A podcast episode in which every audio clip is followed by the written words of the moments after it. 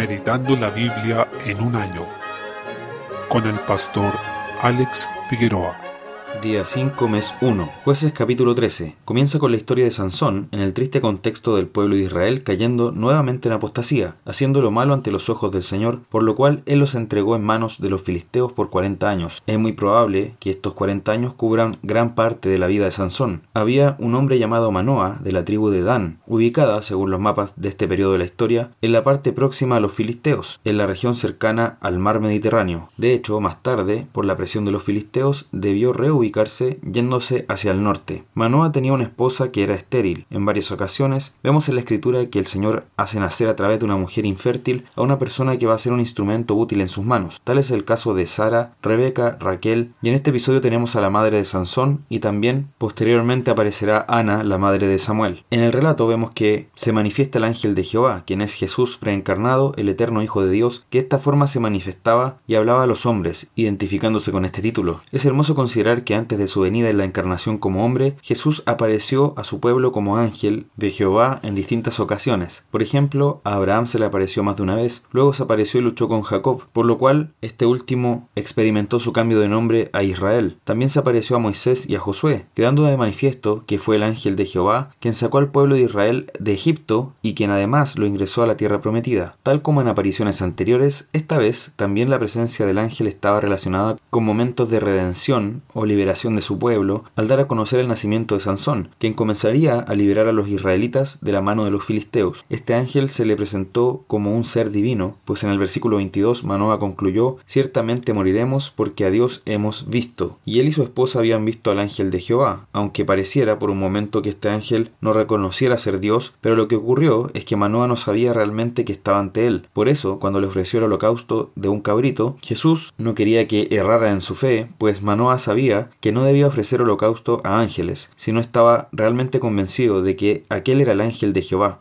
no obstante, luego, cuando lo supo con certeza, tuvo la convicción inmediata de que había estado delante de Dios. Nunca a un ángel común y corriente se le permitió recibir adoración, sino que debía redirigir la adoración a Dios. Además, le indicó que su nombre es admirable, en el versículo 18, tal como se describe a Jesús en Isaías 9:6, cuando dice que se llamará su nombre admirable, consejero, Dios fuerte, Padre eterno, príncipe de paz. Concluimos entonces que el ángel de Jehová, este Jesús preencarnado, afirma tener autoridad divina, también manifiesta atributos y realiza acciones divinas y recibe adoración divina. Por consiguiente, en este episodio, este ángel se identificó explícitamente como Dios, tal como ocurrió en el caso de Gedeón. Cabe señalar que es muy gráfico que el ángel de Jehová no aparece más, una vez que viene el Hijo de Dios en la encarnación. Los objetivos de las apariciones del ángel de Jehová son, primero, preparar a la iglesia y a él mismo antes de su venida en la encarnación, y segundo, es que hace presente a Cristo junto a su pueblo en cada etapa de su historia. El mensaje que dio este ángel fue que Sansón, el hijo de Manoah, sería nazareo desde su nacimiento, lo cual significaba ser consagrado con un voto especial de consagración que podemos ver en el libro de Números capítulo 6. Esto implicaba, entre muchas cosas, no cortarse el cabello. Lamentablemente, Sansón hizo todo lo contrario a los votos de su consagración, ya que vivió carnalmente de manera sensual, lo que significa que se dejó llevar por sus pasiones y sentidos. Sansón cayó una y otra vez hasta que en un momento pensó que Dios lo seguiría librando como había hecho en cada ocasión, pero Dios lo habría abandonado como veremos. A pesar de esto, el Señor fue compasivo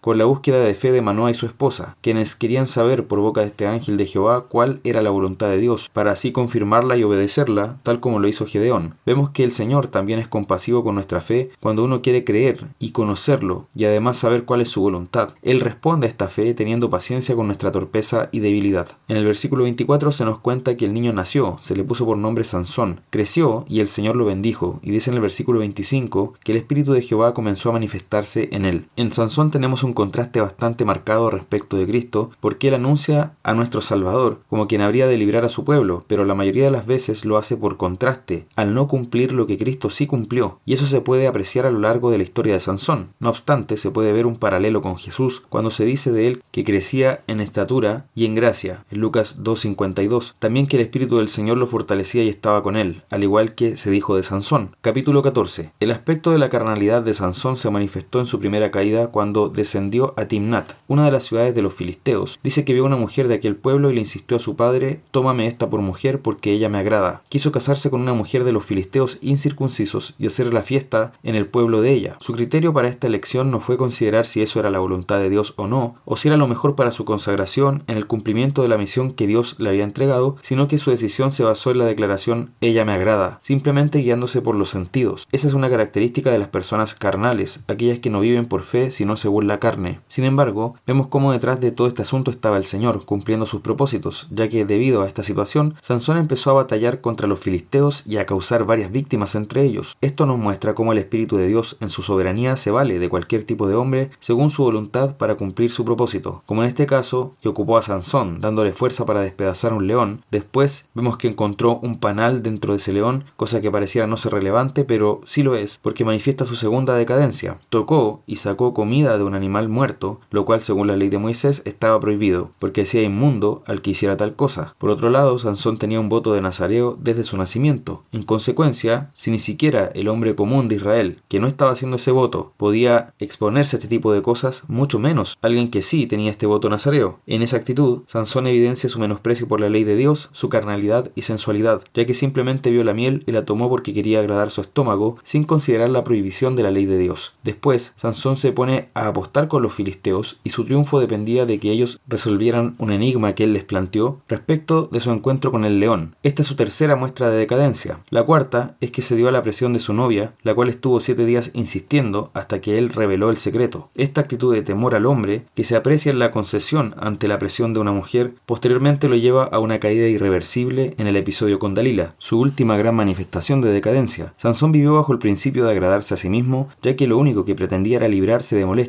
antes que preocuparse por las consecuencias de sus acciones. A pesar de estos grandes errores de Sansón, que le costaron consecuencias terribles, el Espíritu de Jehová vino sobre él y mató a 30 hombres de Ascalón, que era una de las ciudades principales de los filisteos. Pero su mujer fue dada a su compañero, a quien él había tratado como su amigo. La carnalidad de Sansón se volvió sobre sí mismo y recibió el daño por sus acciones. Salmo 102 expresa la oración de una persona angustiada y afligida y que nos enseña a clamar a Dios en medio de nuestros propios padecimientos. Los salmos eran el himnario del pueblo de Dios. Ellos cubren toda la gama de la experiencia humana y nos enseñan a orar en todo tipo de situaciones. Por eso, aunque no sostengamos la doctrina de la salmodia exclusiva, deberíamos preferir cantar salmos. La tendencia de la iglesia actual es el exitismo, prefiriendo cantar solo alabanzas que hagan sentir alegre y con un aire triunfal. Pero, ¿dónde están los cánticos que expresan las oraciones de un afligido, el tormento de un perseguido, los dolores de un enfermo, la tristeza de un arrepentido, el clamor de alguien que está sufriendo a causa de su pecado? En la vida hay situaciones de gozo y de lamento, por que es necesario cantar y también orar. Y este salmo nos enseña cómo hacerlo. El salmista está afligido, pero su actitud es de dependencia de Dios. Aunque señala que son sus enemigos quienes lo persiguen, sabe que detrás de esto también está la mano del Señor disciplinándolo, por lo que ruega su misericordia. Esto es importante porque reconoce la responsabilidad humana, pero también sabe que ante todo se encuentra la soberanía de Dios. Por eso, alaba al Señor en vez de sentir enojo hacia Él por la situación en la que se encontraba. Contrasta el carácter pasajero de su vida con la inmutabilidad y eternidad de Dios, quien permanece para siempre. En esto hace un ejercicio fundamental en tiempos de aflicción que es recordar las promesas del Señor. Dice en el versículo 13, te levantarás y tendrás misericordia de Sión, porque es tiempo de tener misericordia de ella, porque el plazo ha llegado. La inmutabilidad y fidelidad de Dios son la base para nuestra confianza en Él, pues si Dios cambiara, no tendríamos ni una certeza para poner nuestra esperanza en su palabra. Pero como Él no cambia, podemos confiar, porque su palabra permanece para siempre. Luego se hacen preciosas declaraciones de que el pueblo de Dios es bendecido por Él y sería también compuesto por las naciones, es decir, los gentiles, los no judíos, de quienes anticipa que serían llamados a la salvación, como dice el versículo 15. Entonces las naciones temerán el nombre de Jehová, y todos los reyes de la tierra tu gloria. Después, en el versículo 22 dice, cuando los pueblos y los reinos se congreguen en uno para servir a Jehová. Esto se cumple en Cristo, en quien alcanzan su plenitud todas las promesas hechas en el Antiguo Testamento y se revela el pueblo definitivo de Dios, que se compone de todos quienes creen en su nombre. Dice Efesios 2.14, porque Él es nuestra paz, y de ambos pueblos hizo uno, derribando la pared intermedia de separación. Finalmente, el salmista recuerda que el Señor es quien hizo todas las cosas, declaración muy importante para nuestra confianza porque el hecho de que el Señor sea inmutable y de que Él creó todas las cosas nos dice que Él tiene el dominio de todo y que el Señor no cambiará su propósito de bendecir y rescatar a su pueblo. Sus enemigos pasarán y serán destruidos, pero Él permanece para siempre y dará la victoria a los suyos. Proverbios capítulo 14. En el versículo 15 se hace una advertencia bastante importante. Dice el simple todo lo cree. El simple es una forma de decir el necio, alguien simplón de mente, que no se preocupa realmente por la importancia de la consagración ni de la sabiduría, sino que vive como le dictan sus sentidos, su estómago o sus pasiones. El simple es crédulo, como dice el versículo 14 del capítulo 4 de Efesios, dice llevados por doquiera de todo viento de doctrina, y además se muestra insolente y confiado, no ve los riesgos, ni los peligros, ni sus posibles daños, sino que es imprudente, simplemente pasa y recibe todo el daño. En contraste, el avisado, aquel que está consciente, sobrio, en dominio de sus sentidos, dice que mira bien sus pasos. Debemos ser cuidadosos de cómo nos conducimos, qué vemos, qué decimos y qué pensamos. Versículo 16. Muestra que el sabio es un hombre temeroso de agradar a su Señor y de hacer las cosas para su gloria. En cambio, el insensato simplemente vive según le parece, ignorante de la ruina que espera al que vive según sus caminos y rechaza con soberbia la voluntad de Dios. Por ello, termina cayendo en la fosa que él mismo ha acabado, según el lenguaje de Proverbios. Juan capítulo 1. Desde el versículo 29, el profeta Juan el Bautista siguió dando testimonio de Jesús. Es hermoso notar cómo actitud indica que él no pudo evitar dar testimonio y gloria a Cristo. Cuando lo vio, tuvo que decir, he aquí el Cordero de Dios que quita el pecado del mundo. Luego, Juan da testimonio de que el Espíritu vino sobre Jesús y permaneció sobre él, y que a él se le había dicho antes sobre que envías descender el Espíritu y que permanece sobre él, ese es el que bautiza con el Espíritu Santo. Ese es el Mesías, el Cordero de Dios. Por lo tanto, cuando Juan el Bautista vio a Jesús, Dios le confirmó con esa señal que él era el Mesías, el Hijo de Dios. Desde el versículo 35, Juan el Bautista dio testimonio de Jesús con certeza y firmeza. Por eso, cuando nuevamente le vio, declara, he aquí el Cordero de Dios. Cada vez que Juan veía a Jesús, este era como un imán a sus ojos, fijaba su atención en él y declaraba que Jesús era el Salvador y redirigía la atención hacia él. De hecho, los dos discípulos de Juan el Bautista, cuando lo oyeron hablar, siguieron a Jesús. Esa es la meta de todo el que predica el Evangelio, de toda persona que tiene la responsabilidad de proclamar la palabra y de todo evangelista. Al predicar la palabra de Dios no debemos querer que nos sigan a nosotros mismos, no vamos a buscar seguidores personales nuestros, sino que el fin es que esas personas que nos escuchan sigan a Jesús, tal como lo hicieron estos discípulos de Juan. Por tanto, él hizo bien su trabajo. Si nosotros hacemos bien nuestro trabajo, si estamos siendo fieles, no vamos a clamar por lealtades personales, porque si predicamos a Cristo, cuando las personas nos escuchen, van a querer seguirlo a Él. Luego Jesús les preguntó, ¿qué buscáis? En el versículo 38. Pregunta que iba mucho más allá de algo inmediato o temporal. Él quería que ellos reflexionaran sobre qué realmente estaban buscando en Él. Entonces, ellos le pidieron quedarse con Él e ir donde moraba. Entre esos dos discípulos de Juan Bautista estaba Andrés, hermano de Pedro. Así fue que Andrés llegó antes que Pedro a seguir a Cristo, y luego llamó a su hermano, Simón Pedro, con estas preciosas palabras, hemos hallado al Mesías. En el versículo 41. Meditemos en la esperanza y el gozo que deben haber significado esas palabras al decirlas, la convicción con que debe haberlas dicho. Finalmente, había llegado el Mesías, aquel prometido al pueblo de Israel, su libertador, redentor y salvador, quien iba a traer el reino, aquel en quien tenían puesta toda la esperanza, este Mesías que les había sido anunciado desde el momento de la caída en el jardín del Edén, en Génesis 3.15, había llegado ahora, lo habían encontrado. Luego dice en el versículo 42, y le trajo a Jesús. Esta acción ejemplar nos muestra lo que debemos hacer con las personas, traerlas a Jesús. Mirando Jesús a Pedro, lo rebautizó diciéndole que ahora sería llamado Cefas o Kefas en arameo, que es lo mismo que Petros en griego, que significa piedra. Con esto también estaba anunciando que sería un referente en la iglesia, una columna, como dice en la carta a los Gálatas. Desde el versículo 43 se habla de otro discípulo cuyo nombre es Felipe. Jesús le hace este llamado que es imperativo, inapelable, muy claro y categórico. Sígueme, no deja lugar a dudas, a condiciones o esperas, ni a dilaciones. Esa es la forma en que debemos presentar a Jesús, llamando a las personas. Su llamado no es como el de un mendigo rogando cariño, ni diciendo, si tienes un poco de tiempo, dame algo de atención. Ese no es Jesús. Jesús dice, sígueme, y cualquier respuesta que no sea un sí inmediato, sin condiciones ni esperas, cualquier respuesta que no sea de esa manera es un no. Y así Felipe lo siguió. Luego Felipe llamó a Natanael, y notemos cómo le presenta a Jesús. Hemos hallado a aquel de quien escribió Moisés en la ley, así como los profetas, a Jesús, el hijo de José de Nazaret, manifestando con esto que había llegado el cumplimiento de todo lo anunciado antes en la Escritura. Jesús no vino en el aire, sobre la nada, sino que su persona se manifiesta en base a toda la revelación anterior, la cual hablaba de él y preparaba el camino para su venida. Natanael tenía una pregunta, no parece ser en tono de burla, sino que realmente quería indagar si acaso podía venir el Mesías de Nazaret, y Felipe le respondió algo maravilloso, ven y ve. Felipe sabía que cuando Natanael viera por sí mismo a Jesús, iba a ser convencido por él mismo. No necesitamos adornar humanamente a Jesús intentando hacerlo atractivo al ojo de las personas, simplemente tenemos que invitarlas a venir y ver a Jesús, a que lo busquen por ellos mismos, que admiren su gloria, su excelencia y todas sus virtudes. Esta fue la invitación que Felipe hizo a Natanael, quien accedió. Este episodio nos recuerda el Salmo 34 que dice, Gustad y ved que es bueno Jehová, en el versículo 8. Jesús le da una señal a Natanael para confirmar su fe. Le indica que cuando él estaba debajo de la higuera ya lo había visto. Natanael se sorprende porque ellos no se conocían de antes, nunca se habían visto, además estaban en lugares lejanos uno del otro. Jesús no tenía cómo ver que estaba en la higuera. Esto da cuenta de que Jesús es un ser omnisciente, puede conocer todas las cosas, atributo que solamente se puede predicar de Dios. Por eso la respuesta de Natanael fue, Rabí, tú eres el Hijo de Dios, tú eres el Rey de Israel, en el versículo 49. Esta declaración sobre Jesús es la que tenemos que hacer todos nosotros. Es una confesión de fe. Debemos confesar, lo mismo que Natanael y los discípulos de Cristo en toda la historia han abrigado esta misma esperanza. Jesús le sigue hablando y le dice algo hermoso. Ciertamente había visto algo sorprendente, pero le comunica cosas mayores que esta verás. Y le dijo, de cierto, de cierto os digo, de aquí en adelante veréis el cielo abierto y a los ángeles de Dios que suben y descienden sobre el Hijo del Hombre. Esto nos evoca la imagen de Jacob cuando se quedó dormido en el desierto y tuvo la visión de una escalera donde subían y bajaban ángeles. Eso nos da cuenta de que Jesús es el mediador entre Dios y los hombres, el único camino al Padre, es el único que nos puede